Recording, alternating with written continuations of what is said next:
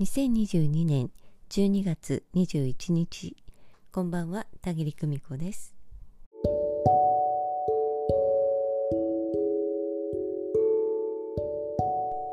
12月21日22日の2日間当時のプレゼント企画と題して田切が巡拝する通信基地局からエントリーくださった方々に時空を超えて大宇宙とのパイプをつなげるエネルギーをお送りしています。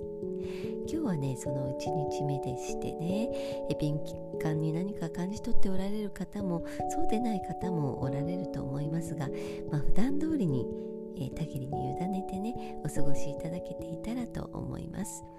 大切な皆様の命のお名前をお預かりして共に巡拝しています。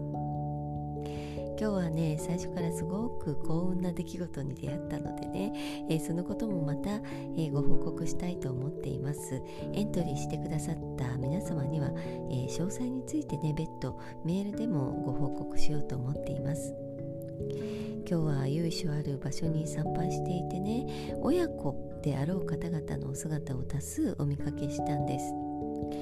老いて車椅子となり子に世話になる親の姿だったり赤ちゃんを抱っこしてもう一人のお子さんと手をつなぐ若い親御さんの姿だったり成人して自分の背を追い越したこと肩を並べて歩く親の姿だったりご婚礼用の写真の撮影ですかね、え、そんな若いお二人を見守る親御さんの姿だったりね、えー、こうして眺めているとそこには温かな愛しかないように思えてまいります。ところでね、えー、親子関係というのは実際にはなかなか一筋縄にはいかないものでしてお互い父親とは母親とは子とはこういうものでしょう。こうするべきでしょうという期待が入り混じった愛と憎しみが混在する人間関係の代表格のようなものだと言えます。天はなぜこういう酷な仕組みを作ったのかななんて時々考えます。いくらね学びとはいえね。この最も思い通りにならない時には争いや憎しみが事件にまで発展するような人間関係。可愛さ余って憎さ100倍と言いますけれど最も愛し愛されるような関係のはずだと錯覚することが不幸の始まりなのかもしれません。親という役割を与えられたとしても中身は子と同じ未熟な人間なんです。どんなに仲良さそうな親子に見えていても外からはわからないものです。どんな葛藤を抱えているかどんなことを乗り越えて今の幸せがあるか。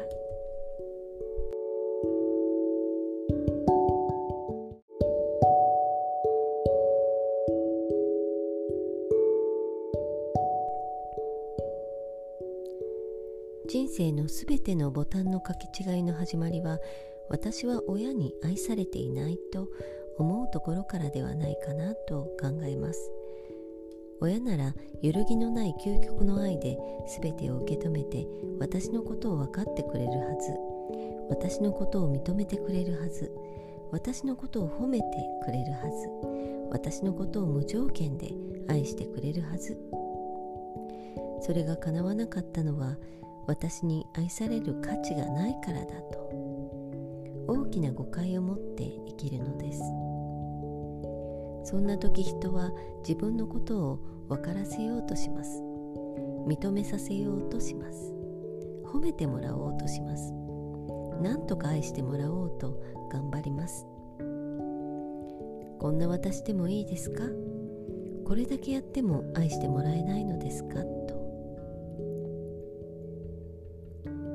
目に見える肉の親だけを親と思っている時。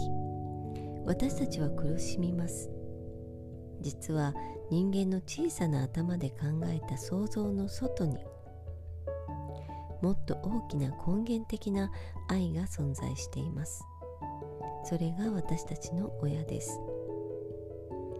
その愛が今までもこれからも降り注ぎ続けているとしたらそもそも私は無条件で愛される存在なのだと知ってしまったら全てのものの見方が180度変わるでしょうね、